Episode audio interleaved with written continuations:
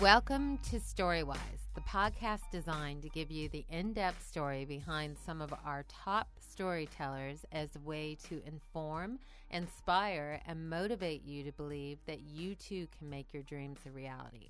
My name is Jen Grisanti. I am a story career consultant at Jen Grisanti Consultancy, Inc., a writer's consultancy designed to help you accomplish your writing goals and reach your career destination through one on one consults, seminars, and teleseminars. And I am beyond thrilled and excited to have with me as my guest today Janet Tamaro. Janet is the creator, showrunner, and executive producer of the hit television series Rizzoli and Isles on TNT on Monday nights. And last night was a phenomenal season finale, so it will be back in June. You can also catch it on direct television. And let me tell you a little bit about Janet. Janet was a television correspondent for many places, ABC News, and she also is a best-selling author of such books as So That's What They're For. Before becoming a screenwriter in 2000, her first script was episode 13 on the first season of Law and Order SVU. Janet was nominated for an Emmy for Sleeper Cell, shares a Writers Guild Award for Outstanding Series for Lost, and wrote two seasons on the hit series Bones. She also produced and wrote for The Black Sash, The Court, Line of Fire, and was a consulting producer on Tell Me You Love Me. Previously, Tamaro covered national news for ABC News One, among other news outlets, and was based in New York and Washington, D.C., and Los Angeles. She reported and produced investigative stories for long form news magazine shows, including Inside Edition and America's Most Wanted. She won several journalism awards for her work. Tamaro has a bachelor's degree from Berkeley and a master's degree in journalism from Columbia University. She is married to moto journalist and Cycle World radio host Steve Natt. They have two daughters. Welcome, Janet. Wow. Thank you. Wow, wow, wow.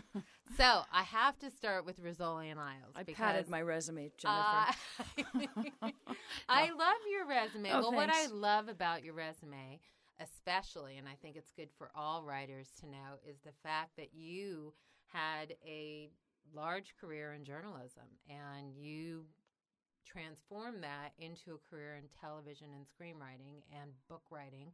And I think that's great for everyone to hear. I, I Um, think it's all part of the same thing. I yeah. think if you're a storyteller, there are so many different ways to be a storyteller. I, I am in total agreement. And and on that note, I would love then we'll jump into Rizzoli and Isles. Tell me, like when you think about, uh, and it probably does apply to Rizzoli and Isles as well. When you think about everything that you learned about storytelling and the organization of a story from investigative reporting and being a correspondent, how has it applied to your TV writing? It was phenomenal training. I mean, you don't become a journalist in order to someday write one hour drama. It was not something that I wanted to do. It was not something that I looked to do. And by that, I mean, I never. I never expected to be working in Hollywood writing a show. My goal had always been to be a journalist. And so everything I did, I did to to better my skills as as a journalist, as a working journalist. But so much of it is transferable, and I I think for me at least, because I did both print and television, what probably came in most handy was how quickly I can write, um, and how much pressure I had learned to work under because let's face it, in news, if you if you miss a deadline, it's black air. So uh, it's it's it's pretty noticeable if you don't get your work done. Uh, and I think the other thing about it was always condensing. And screenplay is, in some ways, I think writing a novel. The screenwriters talk about wanting to write a novel because you, you yearn for more space on the page. There's only so much in a screenplay, and so every everything you write has to matter. Everything that you, you know, every line of action, every bit of dialogue, it has to have a reason. In fact, it has to have multiple reasons for being on the page. And working as a television correspondent, again, you have very little page space. Uh, I did anywhere from a 30 second story to a 13 minute piece, but you're always fighting that clock, and, and it's all about condensing and being able to tell the best story you can tell really in the shortest amount of time. Which is excellent, uh, actually outstanding training for editing your own work. Absolutely. Oh, that's Absolutely. fantastic. I love that. Yeah.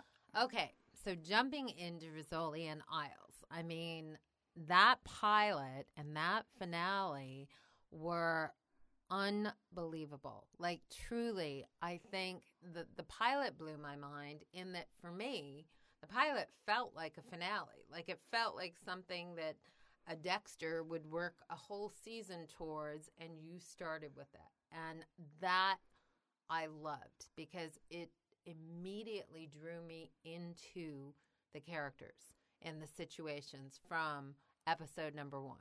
Um, how? Because I know you adapted this from a series of books. What was the author's name? The What author is Tess Gerritsen. She's written seven books, Rizzoli. Actually, she's written more than seven, but seven with these two characters. And what was that like? Like how much when in writing the pilot did you have to stay close to book number one? Did you? No, I had a whole lot of freedom. I mean, I, they she gave me certainly more freedom than I gave myself. One of the one of the problems for me about adapting work is I I feel a certain um, I don't want to say reverence, but it's somebody else's work that that you're you're taking and and really in order to make it interesting, you have to make it your own. So when I first read the, the Surgeon and the Apprentice, which is what the pilot is based on, it's very um, dense, very dark. Um, she's a doctor, so there's a lot of medical terminology.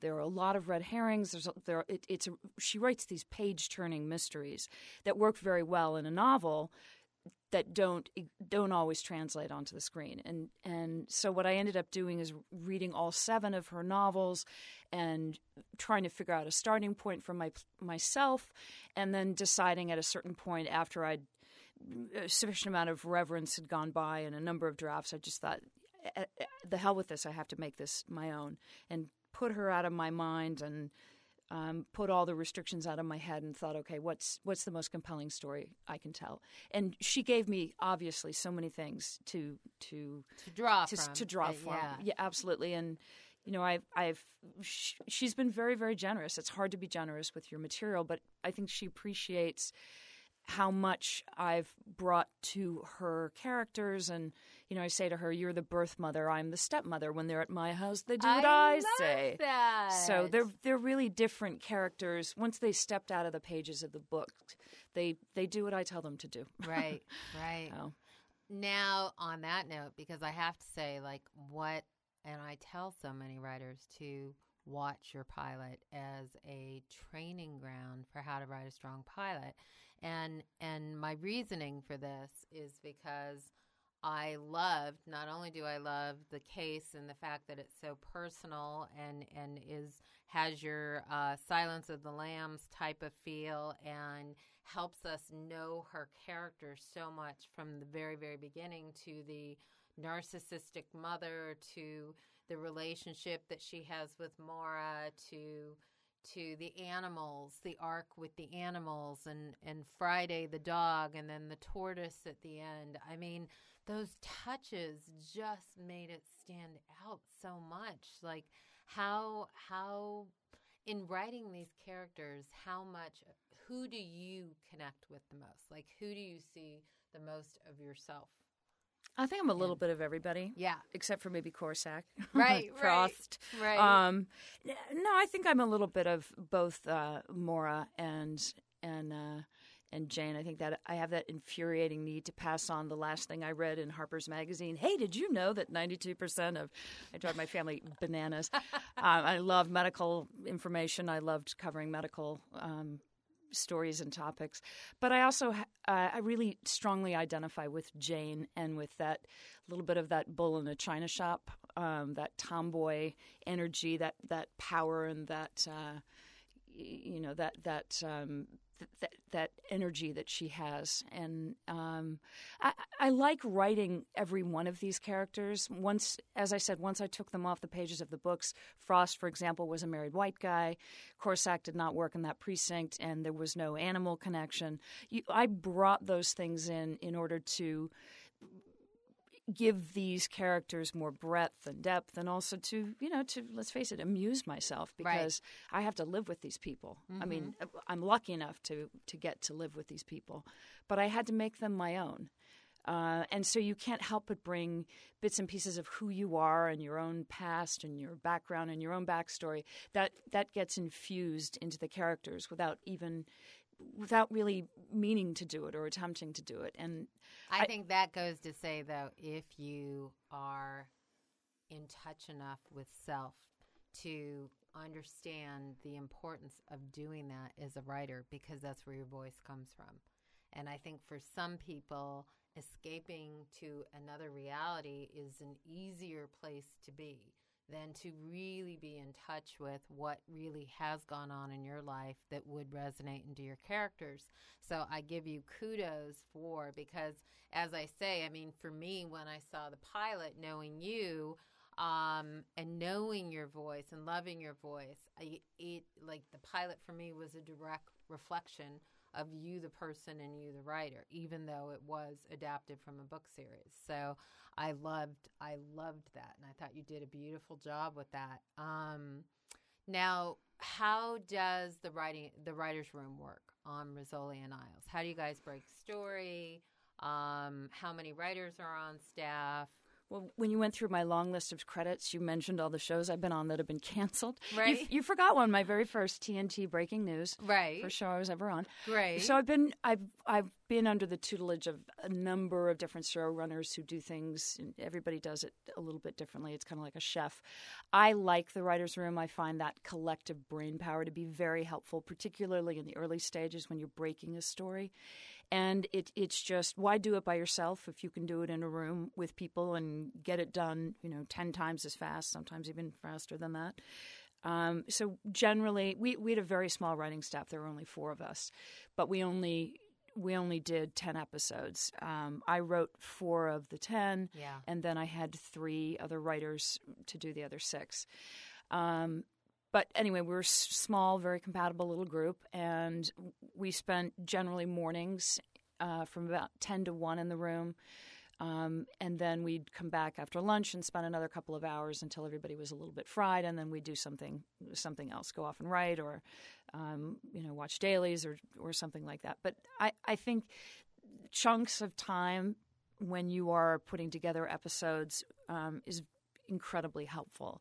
And um, I prefer to do it in a smaller group. When I have more writers, we may break off into into two groups mm-hmm. and little little by little you come to know what your strengths are and what the strengths of the other people in the room are and um, and you want to just tap into what everybody does best and my feeling is it's sort of like with my family. I I won't let my daughters badmouth each other. oh, she's gone. I'm going to say something that. mean. Um, I I feel the same way about a, the writers' room. That it's, it's kind of a sacred place, and uh, and I want to be able to share things about my life. And I don't really want to. It's just sort of a necessary part of being a being a writer. But you you want to be able to tell the truth, and you want to feel like um, people don't necessarily have to have your back. You just don't want the scalpel sliding in between C3 and C4.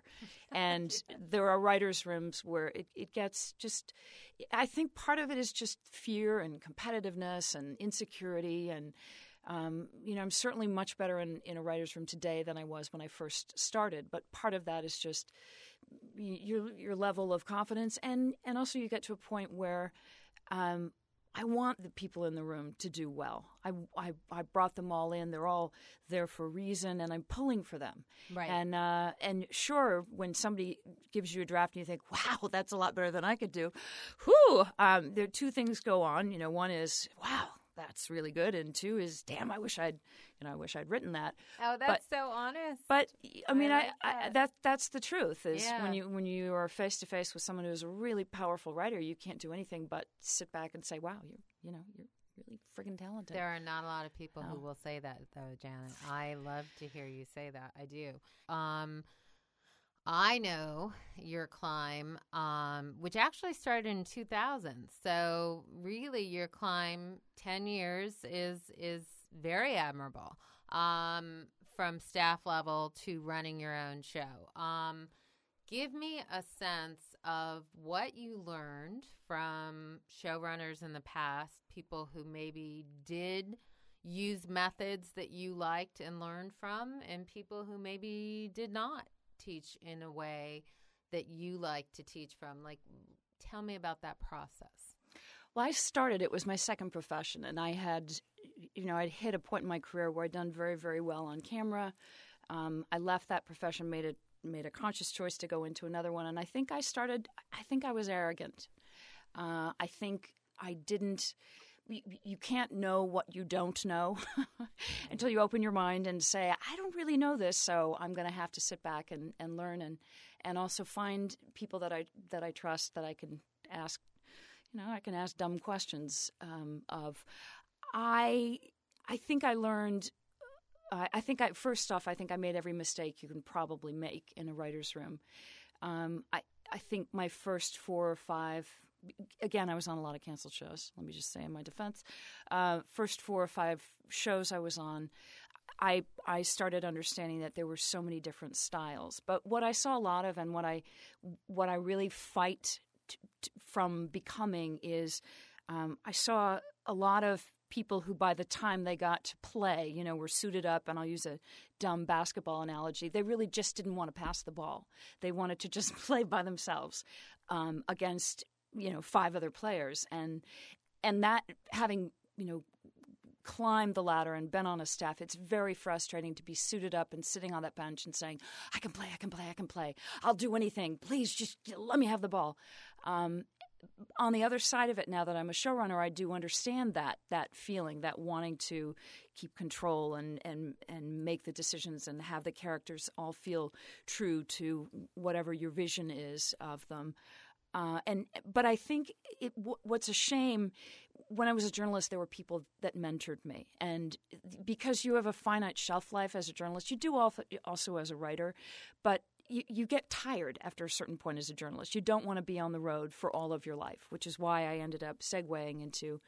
I think the truth is I just got tired uh, into writing one hour drama. But th- the problem with this industry and writers will talk about what a mean and a difficult place it is. It's really musical chairs, and there are just so many chairs at the table.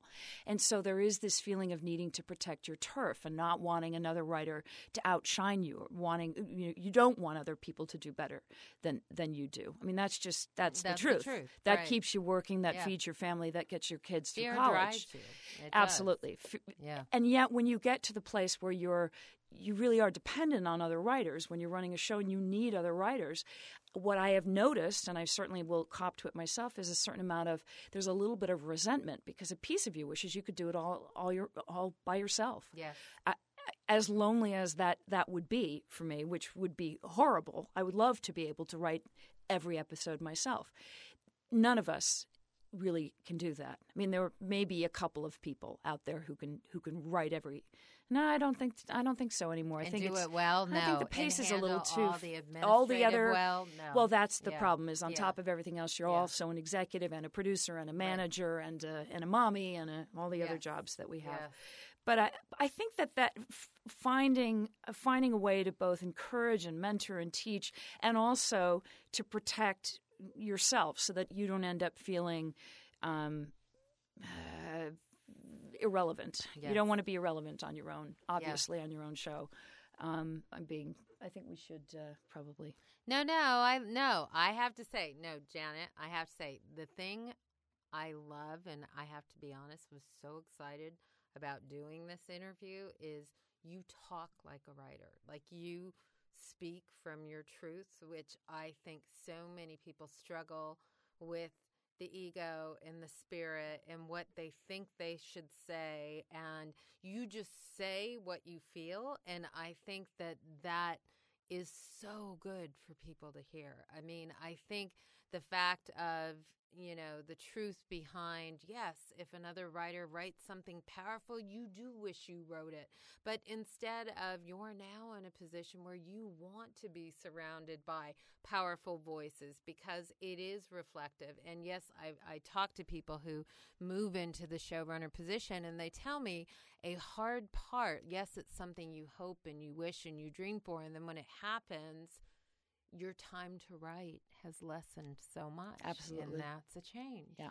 You know, and Yeah. yeah. I think that the other thing, because you've said you like my voice and you like the tr- where the, you know the truth of it. Um, some im- some things happened to me over the course of the last two years, and and one of them was I my very best friend of 16 years was killed, and I think that there is a certain amount of freedom that happens when you recognize life is very short.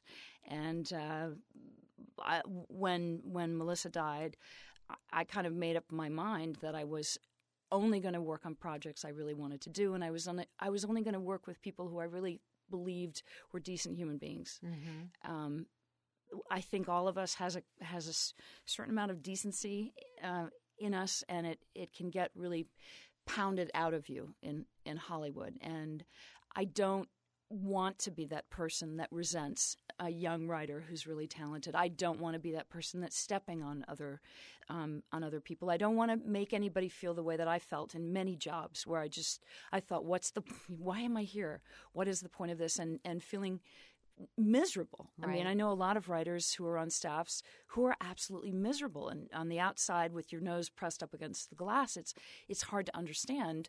I, I would encourage anybody who's really struggling with it to read a play called No Exit, and you'll get a better idea of what it's like to be stuck in a place all day long with with people who are intolerable. Oh, I love that. Um, But I, I, I would often sit in a writer's room, and you, each time you would open your mouth, someone would be there, like a you know, like a bad family, to Mm-hmm. to just whack you off at the knees. Um, so I don't want to create that environment, and I don't think it's, I don't think it's necessary in order to have a successful show. Um, that that the writers that you hire have to be miserable and have to be, you know, stripped of all the things that make them unique and interesting and and um, that make them individuals. You know, at the same time, I'm asking them to copy my voice. Right. I'm asking them to, you know, certainly Mimic, yeah. absolutely. Yeah. Um, and and that's not the easiest job, but at the same time, each one of them comes up with things I couldn't possibly have thought of. Right. And um, you know, I I, I want to feel like on my best days. Uh, I've learned something from each one of them, and they've learned something from me because I think that's that's really what what we are. We're writers, so Yeah. this writers' room should be a little bit of a writers' commune, and we ought to be better writers when we leave that room than we were when we started. I don't care if you're writing a novel or short story or or a film script or a TV script. The more you do it, the better you get. Yeah. And if you have other people that you can eventually, you know, set aside your ego as best as you are able and take in the wealth of um, knowledge and um, Experience. experience Yeah. and and if you can get to a place and I can't always get there but I can often get there where I'll I'll get notes and you know I keep reminding myself because again I've handpicked these people they're not doing it in order to thump me and they're not doing it to say I'm an A plus and you're a B minus they're saying I you know what if what if what if Right. and if you can sit back and check your ego and it's Right. it's a daily minute by Yes. minute struggle For all of us. E- Absolutely. Yes. What you write will Yeah. be better. My show is better for each and every one of those writers. Mm-hmm. Every everyone that I hired, that I brought on, every voice that I had that that wasn't just mine, Right. made that show better. Well, I had to admit, like, I, in looking at all the episodes, I had, like, one thing I loved was the consistency in the relationship between Maura and Jane.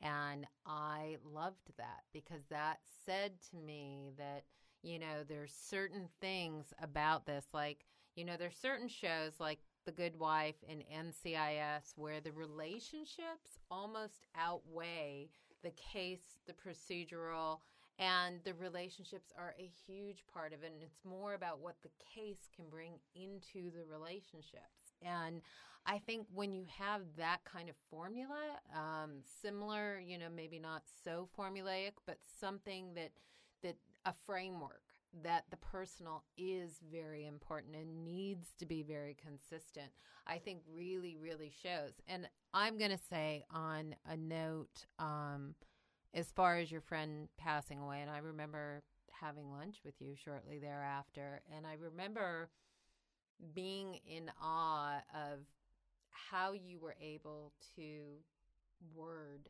it and be in touch with self as a result of this very traumatic life experience and really um, put that into your art.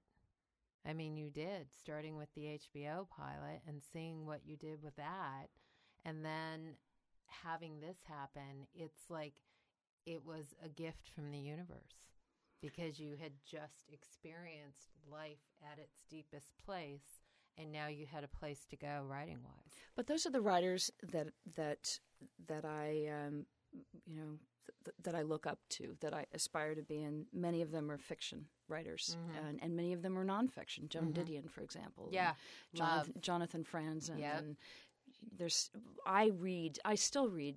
I do too. books yeah. and love to read, and uh, and I think that if you want to have if you want to figure out what your voice is, you have to honor who you are. And I think it sneaks into your writing if you just allow it to. If you mm-hmm. don't, I didn't think about it, and I didn't really put the pieces together until I was, you know, I was deep into Rizzoli and Isles, and then I realized this is a friendship between two women, mm-hmm. and and this is, you know, I suppose my tribute to my, mm-hmm. you know, my my dead best friend, which is there's a thing that you do um, with another woman that you that you like, where you you know you you pick up right where you left off and you drop those masks and you have those conversations that can be stupid and ridiculous and juvenile and you know sharp or intelligent. Um, I, I, and, and I didn't set out to write a, a, a relationship or write a buddy thing, write an odd, you know, an odd couple um, thing within the you know within a procedural television um, show. But that's that's that's where my heart was. That's where my um, that's where where my voice was. I think that's great. And now for the last question on Rizzoli and Isles, going knowing how powerful you began the season, was there pressure for the finale to hit? And and I have to say you nailed the finale and and I think what works so well about this show is it's so personal along with telling strong story. So was there extra pressure for the finale? How were you feeling going into that? Fortunately, I was so busy. I yeah. couldn't I didn't have time to really sit back and think about the pressure. There's so much to do when you're running a show. But The other part about it is I, I, I try not to do that to myself. I try not to, to because the fact of the matter is I'm not recreating television. I'm doing a police procedural, and yet I don't. I want it to be mine. I want it to to be a different flavor. Um, it's like opening, you know, an, another Italian restaurant. You you want it to to have its own um, flavor, tone, spices. Uh, you want a dish that it's known for. I didn't think about it. I just I thought, okay, what what would I want to watch? What would I want to see happen to these two women? And when I wrote it, we hadn't been picked up. And so, not knowing. Congrats for the pickup, thank by you very way. much. Um, not knowing if there would, in fact, be another one, I, I wrote it to, to have a, a, a, sense of conclusion. I wanted I wanted bookends to the yeah. season, and I wanted to feel like no matter what, I told you know I told a complete story of these two women in the course of a season, and and so that was in you know that was in my head as I was writing it also. That's great. And now looking at season two and knowing that you had four writers this season and you could next year you're doing 13 episodes? Yes. So you could have what eight writers? Probably five or six. Okay probably five more or like, six writers. probably okay. six. Yeah. And part of that is the basic cable pocketbook. Yeah. Um, we don't have a we never have enough money right. to do the to, to do our shows. Um, so you have to learn to deal with smaller staffs mm-hmm. as a result. Mm-hmm. are there any diversity That, are there any diversity programs with cable? There where, are where not. the network pays no, for there, the diversity there are as far as i know there are not. Uh, but you know i say that and and i don't know i don't know for sure right. so right and female writers, I would suspect. Tell me, like, with you being a female who has risen through the ranks, how are you with other female writers?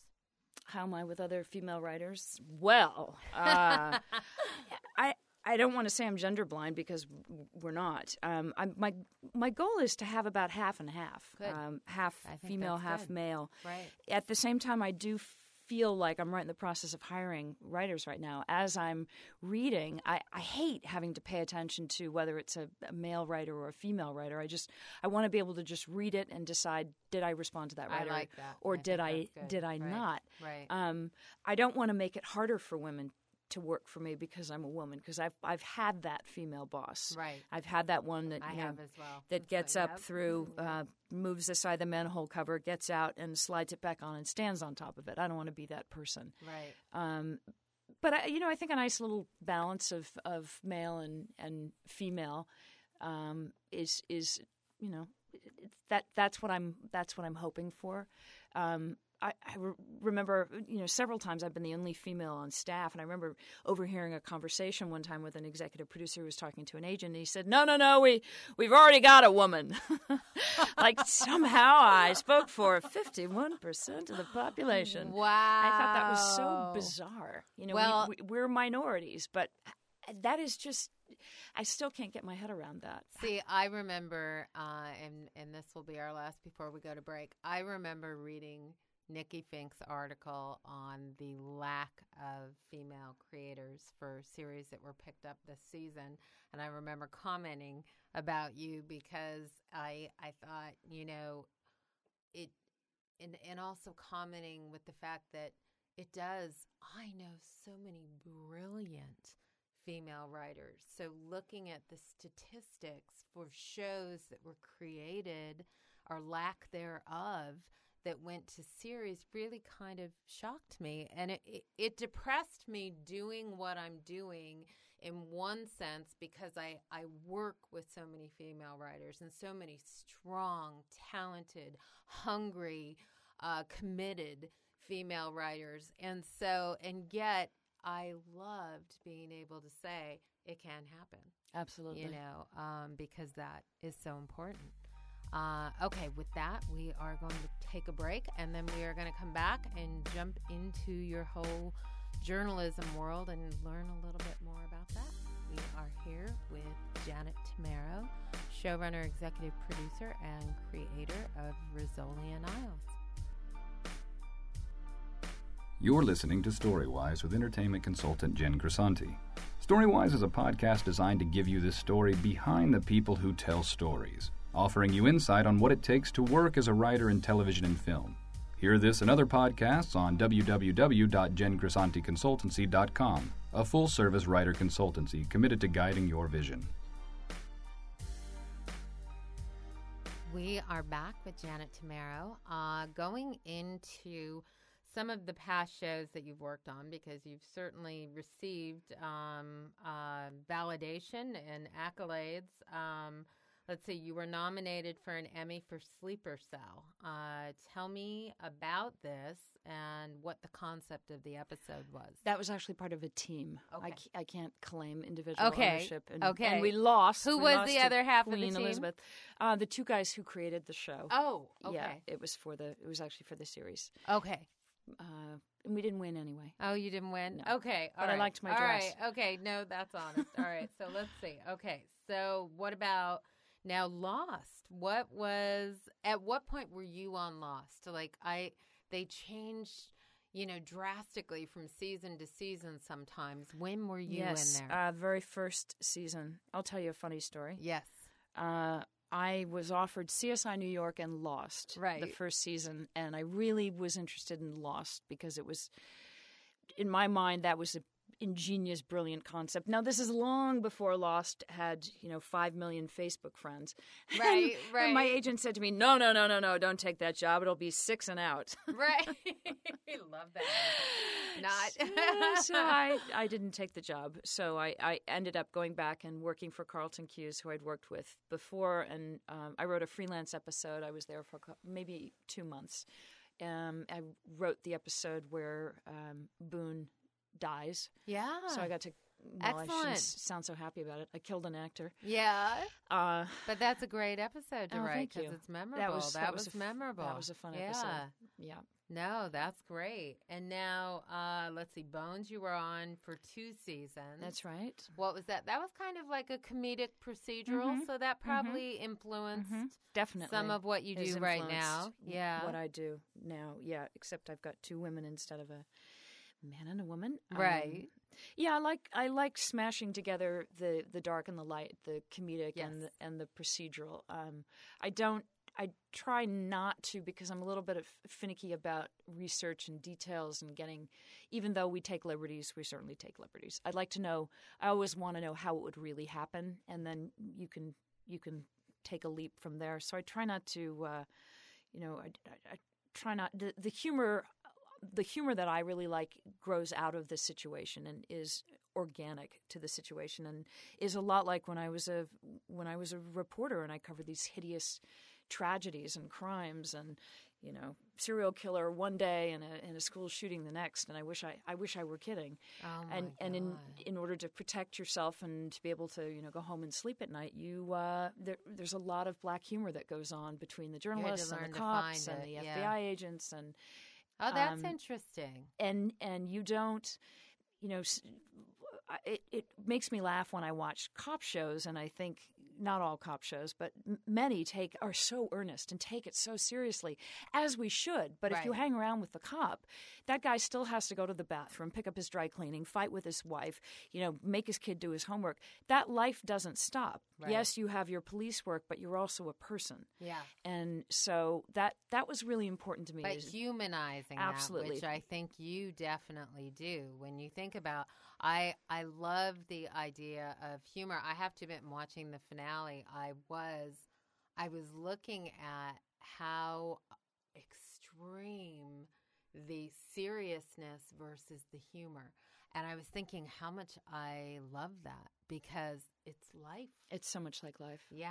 It's so much like I mean, like when life. you think about things like when your friend passed away, when one of my best friends went through breast cancer the last year and a half, and it was a very serious kind, she found humor Mhm. in going to chemo because Mm-hmm. there was something you had to learn to cope absolutely with the darkness. It's also where does your mind go Yeah. when you're getting ready for a funeral for someone that you love, and you think, "What oh, I, what shoes do I wear?" Yeah.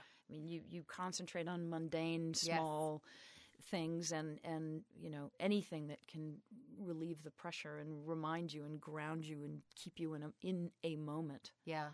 Being in the moment is so I just celebrated my father's 75th uh, birthday on a cruise and it really was it was so emotional for me because you recognize as our parents get older that our time is becoming less and and it does it makes you so present because you have to be and that's what connects you to other people um now, okay, let's see. On all the shows that you've worked on in the past, which uh, brought with it the most lessons that you apply today?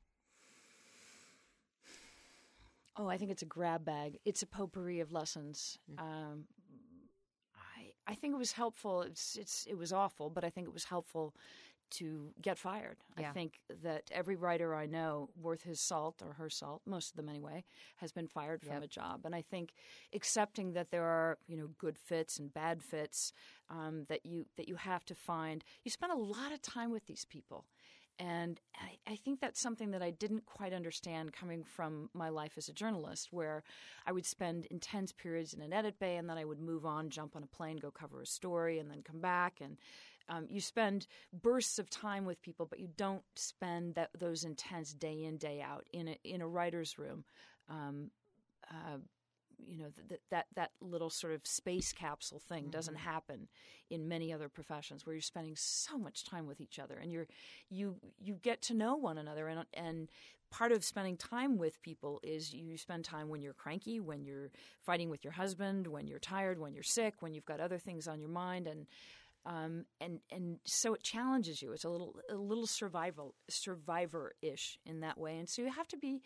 I think you have to be in a place to really write well. I believe to really sort of open up and and not think about so much, not not self, not edit yourself so much. You have to be in in in an much more of an open state. And because we're collaborative, because we work together, that's a hard that's a hard place to to find. It's hard.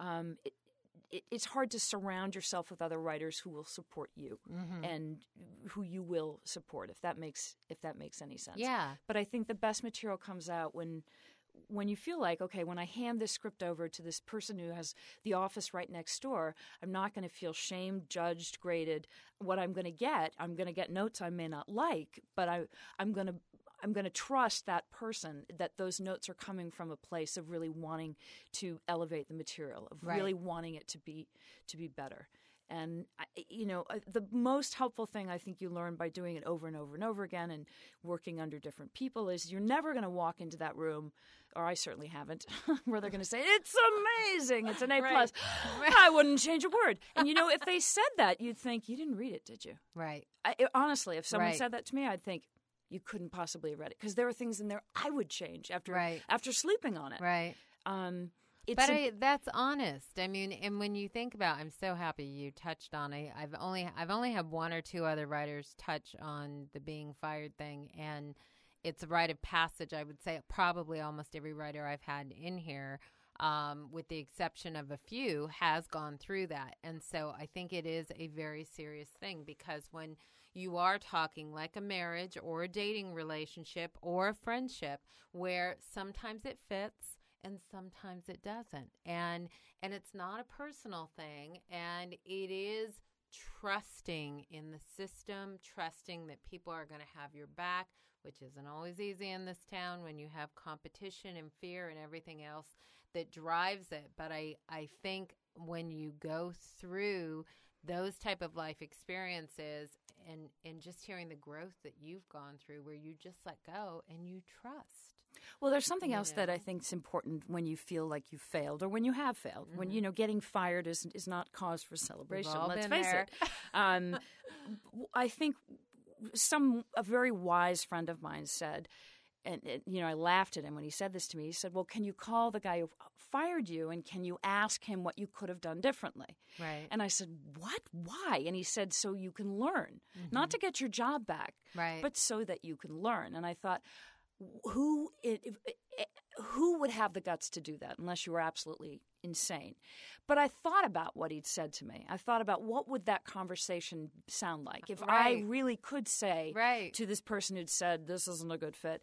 You know, what could I have done differently? What could I? What, what did I do wrong? How did I, you know, help um, create this situation? Right. And when a little time had passed, um, you know, keep in mind I'm raising children, and so I'm forced to confront this myself. I have to be a role model for them, and I also have to tell them, you know, you fall down. It's not about the falling; it's about do you pick yourself up, and how do you pick yourself up, and do you, you know, do do I cover up that piece of my history, and do I do I pretend it didn't happen? It did happen. You know, here's here's the second part of my funny story. Remember, my agent said six and out, don't take lost, take CSI and get fired. So there you are. I took the CSI New York job and uh, and got fired. Um, but and that was a rite of passage but and that you know, brought I looked you to where absolutely, you are and I looked back. I Yeah. look back at it, and I think you know, I think about all I learned and all I was able, you know, that I was able to sort of do an honest assessment Yeah. of myself. Um, and you know what had been going on in my own life. I, I had a child who was sick at the time. I was very preoccupied, um, and and I knew going in it wasn't a great fit. And yet I, you know, I I did it anyway. And we, you will take a job. You're thinking, I'm not so, not sure. I'm this is, I'm not sure this is right. But there's so few of these jobs. I better take it. Um, Did so- you ever ask yourself? It's interesting because when I lost my job at CBS Paramount after 15 years, I remember going through all the questions that you talked about. And I remember going through the question of what did I do to contribute to this? Did I spiritually, like I remember looking out the window of my office and going, do I even want them to pick up my contract? I've done this job for 11 years. I can do it in my sleep. There's a senior VP above me, so there's nowhere for me to grow. And thinking, did I spiritually ask the universe to nudge me out? You know, so it, it, it is a growth experience where you have to face your own inventory. It's easy to say, oh, such and such had a part of this or whatever, it's much more difficult to look inside and go, what did I do and what can I do differently Absolutely. in the future? And maybe, and also look at it and go, it was supposed to end. And because a new beginning comes out of it. Uh, yeah, absolutely. And I think that when you hang on to something out of fear, um, you get a different result than Yes. if you that you let go of something and move forward. And and I've done that a lot in my life. I've Yeah. let go of the handholds and moved on. And um, and and you know sometimes I've needed a push. That was a push. Was I happy there? No. Right. Um, sometimes we make choices by unconsciously not making them. Right. Um, by doing Right. things to sabotage Yes. ourselves. yes. Um, but you know, I, I vowed after that job that um, within you know within ten years I was going to have my own show, or I was going to pack everything up in the U-Haul and get the kids and go move to Vermont and rock on a porch somewhere. Um, I just thought that's you know that that's who I am. I'm Yes. going to need to be in that place in order to yeah. you know to be happy and to have all the all the pieces. And fit. everything that did happen needed to happen to bring you to that place. So I I I love where you are and I love how you communicate and I I especially love knowing from meeting so many writers in here and learning how so many people are scarred, quite honestly, by some of the writing room experiences. How you're saying, I don't want to be that person.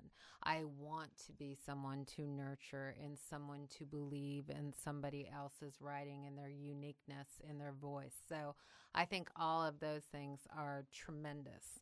Uh, going into uh, what you would recommend for uh, writers pursuing a career in television and or film and or novels. Um, you have written books as well. I'm actually, you know, before we jump into this, what was your book about? The with- It's it's actually a nonfiction. Okay. book. Yeah. Um, I'm in the process of writing a couple of novels. Just Are to- you Yeah, just to get it out of my system. Absolutely. I love that. And Yeah. what was the experience of writing a nonfiction? Uh, well, it's uh, it's actually a parenting book, and it's in its third edition. It sold 150,000 copies. You- You, make no money, but it's nice to see. Your, Yes. It's nice to see your book on the shelf. and- Yes. and Borders. Yeah. Um, I sold another project, and then um, have not had the time to do it. So, um, un- unfortunately or fortunately, I make my bread and butter in in television writing, and I don't. I Which only- gives you freedom. only so much time. other- Yes, Yeah. yes, So absolutely. I think that's great.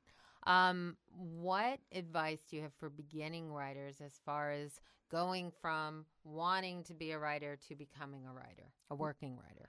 read, read and and write, um, and um, and be open to not knowing. I think that you hear it all the time when you're, you know, as, as we're growing up, we're taking English classes. Write what you know. If you don't know anything, you don't have much to write. But everyone knows something. Um, and and uh, you know, I, I've watched my children as they've moved through. I have a 17 year old now and a 13 year old. Th- those are big ages, and there's a lot going on. Yeah. And if um, if instead of stepping out of wherever you are in your life, you stay in it and tell your story and begin with your story, I think you can tell anybody's story. Um, I think it's deceptively easy to tell your own story. So, I, one of the things I tell people to do is read memoir, read essays, read short stories. Short stories, I think, are the closest to to uh, memoir. Um, that's not to say that novels aren't aren't aren't also um, often based on on an author's actual story. But I think get your hands on any kind of writing, um, and memoir in particular. And when you know your own life is a little bit like an impressionist painting. If you smash your face up against it, it looks like dots. And as you pull it away, meaning as you write it, get your hands in there and and and start writing your own story. It moves further and further away until you can eventually you can tell a story um, out of your own material. Um, Do you plan to write a memoir? I do, I Good. do, and some of the writing that I do is with a with a group of writers, and it it is um, it's a lot of personal essay and a lot of a lot of memoir. So that that's kind of where you know that's sort of where I where I like to um, I like to hang out a- Mhm. as a writer. Um, read scripts, um, you know, watch TV. I think also I didn't didn't intend to do this. I didn't intend to to tell stories in the in in television form. Um, so I didn't study TV. I didn't study communications. I I studied literature and, and history and economics and science and, and I lived all over the country and you know I lived outside of the country a couple of times and I'm always interested in people who come to me who've come from another profession because they've seen you know they've they've had a little taste of life and so I, I never say to people, you know, graduate from college, come out here and get yourself an assistant job. I just think there's so many other, I'm going to say, better things you could be doing with your life. You, you know, you could teach for America. You could volunteer. You could. There's just so many ways of, of gathering material. But, but gathering material is just another way of saying, you know, having a life. But live. gold, yeah, you hit the the gold nugget of what you just said. Live. Live that that's what I yeah. you know that's what I encourage mm-hmm. writers to do. That's what I encourage myself to do, and it, and as much as I can, pick up a pen and write. Mm-hmm. And, and, that doesn't necessarily have to be a scene. Uh, mm-hmm. oftentimes it is because I got a gun to my head and right. know, I got to finish Act Three. Right. Um, but I you know I'm driven and compelled to write. I right. just I feel I feel in, it sounds so lame, but I I feel like I'm missing out on something. I'm incomplete if I'm not Writing putting is like breathing. absolutely. You. I can but, tell. But I yeah. can't. But the other thing about it, and the reason I say memoir is, I myself can't get enough truth. Mm-hmm. I think that's why I, I, became a journalist. I think mm-hmm. that's why I'm attracted to novels and to mm-hmm. memoir and to you know and to there's, there's really wonderful television yeah. and film out there. Yeah. But what is it that that we're, we're really drawn toward? That's to me it's it's authenticity. It's a little it's a little peek into what it's like to be human. You're speaking my language. My my book is all about adding fiction to your truth. So storyline goes into how do you get to the core of what's going on inside and then turn it into your art and and you've done that so incredibly well. Now, as far as women and and I don't mean to focus on that, but because I think your story empowers women and I think that it's so important. Um, what advice do you have for women who want to rise through the ranks and someday run a show of their own? Uh, know that you can do it, and um, and don't take no for an answer. Um, you know, my daughter texted me from school yesterday, and it, she she's in her last year of high school, and she didn't get three of her classes. Now, not only did she not get three of her classes that would allow her to go to this college she wants to go to, she couldn't have graduated. And she sent me a text saying that the counselor said she couldn't she couldn't get into the class. And I and I texted her back and I said, every day you can find a thousand people that will tell you no, and you you can't you you can't let that you can't let it stop you. You can't turn into an asshole, but you you can't take no for an answer because it's easier to say no. It's always easier to say no. You have to look for the people. There are people to mentor you. There are good people in the industry who will help you. And they may not be writers. You may know a producer or a director or an AD or someone who does, you know, wardrobe find someone who who takes an interest in you. And now if you're talking about writers as you're as you're working way through a staff i think the thing that what changed for me is right before the strike i wrote a spec. Now why had it taken me seven and a half years to write a spec I don't know. Right. I had a job. It was like someone's going to come knocking on my door and say, Hey, gee, would you like to write a pilot for me? That's not going to happen. But I sat down and I wrote a, a, science fiction spec and I handed it off to my agent. And he said, You know, part of me was insulted and the other part of me thought this was a great compliment. He said, I couldn't believe it was you. And I thought, Okay, well, all right, good. He said, I had no idea. How would he know You're I could write like that? if writer. I if I ne- yeah. if I hadn't done it, and I also I think I did it for myself. I got from you know from the cold open teaser all the way to you know end of episode, and I went, wow. I mean, it's it's not easy, and I think that's why it took me seven and a half years to get to a place where I thought I'm gonna I'm gonna have to write I'm gonna have to spec something. But that started the momentum, and that got my agent interested, and that that got other people thinking the way that I was thinking, which is I have the skills to run a show. I can run a show, um, and and part of that skill set is being able to create from from nothing. Mm-hmm. So, uh, doing all the things you need to do, but not just turning it out there to the world saying, I can do it, I can do it. Um, doing the things you need to do in order to, once you sit in that chair, um, know that you can take those reins and you really can, you know, bad horse carriage analogy, but you really can steer those horses. But and and and I love what you said at the beginning. Believe that you can. Believe that you can do it. That is huge. more than anything. You, I realize I'm a coach, mm-hmm. and when I go to work every day, I realize they're all looking to me to tell them it's going to be okay. Mm-hmm. There, there's nobody there that's going to do that for you, and mm-hmm. that's the most. In some ways, that's the most upsetting and most liberating part about being a showrunner, but th- they're all looking to you to have you. It'll be fine. We don't need to go off the lot. Oh, we don't need that costume. No, cut that scene. Oh, the actress is sick. Well, okay, we'll have to take her out of the scene. And you know, it doesn't matter what my heart is doing or where how much adrenaline I've got running through me. I keep reminding myself they want me to be calm. Now they don't care if I'm male or female. When I'm when you get to that level they, what they want is reassurance. And by the they, I mean every single department head, every actor, every person who works for you is looking to you to say, ship's not sinking, ship's not sinking. We're fine. Do this, do that, go there, go here. And, and, you know, I, I do have a I do have a bit of a chip on my shoulder because it's hard to be a woman in Hollywood. It just is. And when I hear women say, "Oh, it makes no difference," I'm thinking, "Boy, that's that has not been my experience. And I come from another profession where it wasn't, really wasn't a big deal to be a female journalist. There were so many of us. Right. But it but it is in Hollywood. It yeah. is it is harder. And it it's harder not to get, you know, labeled a, a difficult or a bitch or aggressive or, you know, a big personality. Um, it, it, you're going to get you're going to get those labels if you are a woman and you've survived in this it's industry. It's a big position it's a big job, and you have to be able to stand up in a room and say, "I can do it." Mm-hmm. It is. No, that's great. Okay, so we have two questions left. Um, thinking about your road up to this point, what would you say made you the strongest? Oh, just cumulative life experience. Um, always having to take care of myself. Um, not probably not having a, a financial safety net um, from the time that I was small. Um, putting myself through college and graduate school and always having to have a job and uh, you know being in a position now where i'm taking care of other people. That's made me very strong. Very very very strong.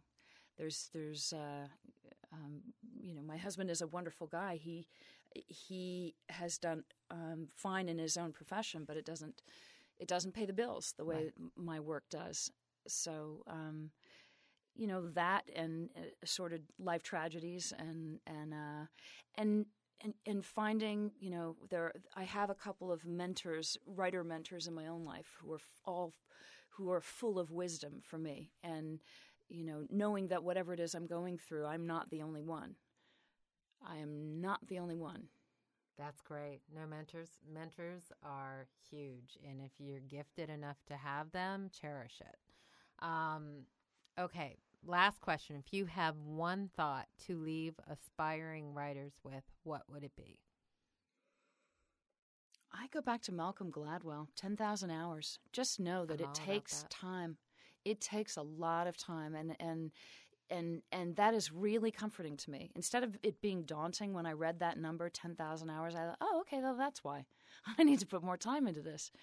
you, you, it's it's not something that just happens. And when I'm right now, I'm in the process of reading scripts, and I know as I'm reading through them, I know I'm at a point where I've put in. I haven't put in ten thousand hours of reading yet, but I'm getting closer and closer, and I can find the place where it all falls apart. Or I can find those places where if the writer was sitting in front of me, I would say, the scene was done. You were done here you didn't need this or this should go there or that i mean that is just repetitive first of all being enthralled by the by the work that I do and wanting to do it, but also putting in the time and not chastising yourself when you're not, you know, you you don't have what it is you want. You don't have the job you want yet. That doesn't mean you won't get it. It means you don't have it right this second. Right. So what are the things you can do in order to start moving that, you know, that boulder? because if I, I, really I believe if you want it and you've got you've got a modicum of talent and and you're a hard worker, you'll get it. You'll get it.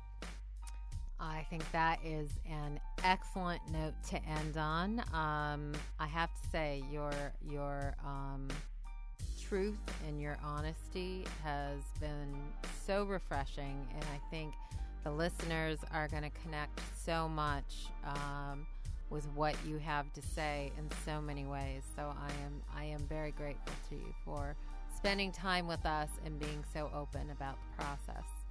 Thanks for having me. You got it. And we are out with Janet Tamaro, executive producer, showrunner, creator of Rizzoli and Isles. You can catch her show again in June of 2011 on TNT, and DirecTV is also going to be showing it. Uh, this is Jen Grisanti of Jen Grisanti Consultancy Inc. and Storywise Podcast. Thank you for joining us. You've been listening to Storywise with Jen Grisanti. If you're looking to get to the next step in your career and need a guide who has been there and knows what it takes, go to www.jengrisanticonsultancy.com. On the website, you can also find the latest on writing programs, feature film festivals, and other writing competitions. Storywise is produced by Joel Metzger and Hot House Bruiser Productions.